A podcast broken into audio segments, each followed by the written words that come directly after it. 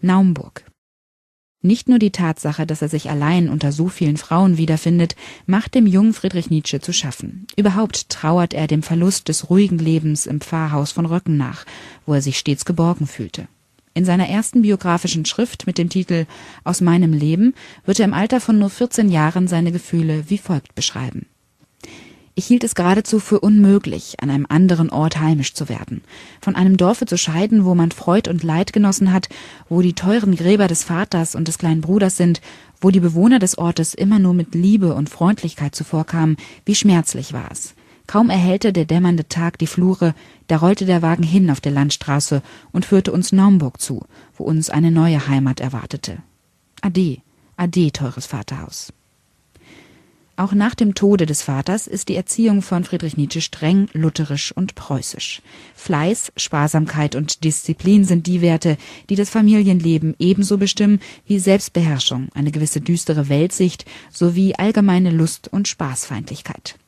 Als Friedrich Nietzsche im Jahre 1850 in die Schule kommt, ist er bereits ungewöhnlich ernst und nachdenklich für sein Alter. Eine berühmte Anekdote über den Schulanfänger Nietzsche berichtet, dass er eines Tages auf dem Weg von der Schule nach Hause mit seinen Mitschülern in einen Platzregen gerät.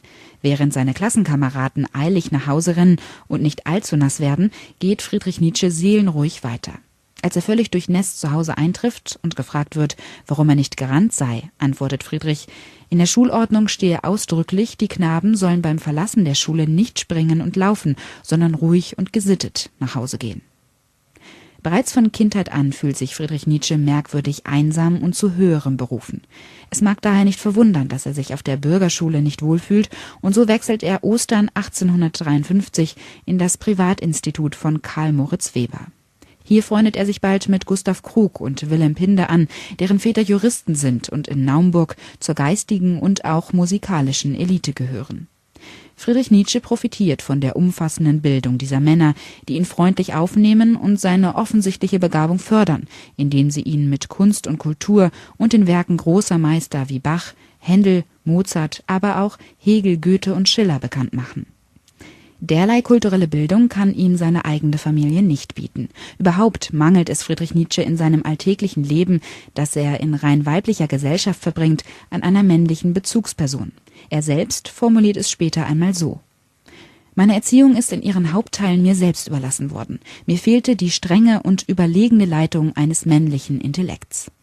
Im Jahre 1854 hört Friedrich Nietzsche in der Naumburger Stadtkirche Händels Messias und beschließt, von dem Werk zutiefst beeindruckt, eines Tages etwas Ähnliches selbst zu komponieren.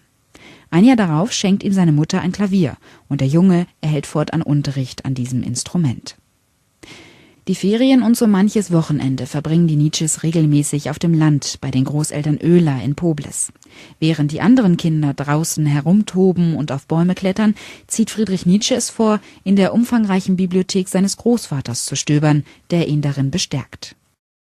Längst ist sich die Familie über die außerordentliche Begabung des Jungen im Klaren, und selbstverständlich soll er diese einmal nutzen, um Theologie zu studieren und Pfarrer zu werden. Zu dieser Zeit beginnt Friedrich Nietzsche bereits damit, eigene Texte und Aufzeichnungen anzufertigen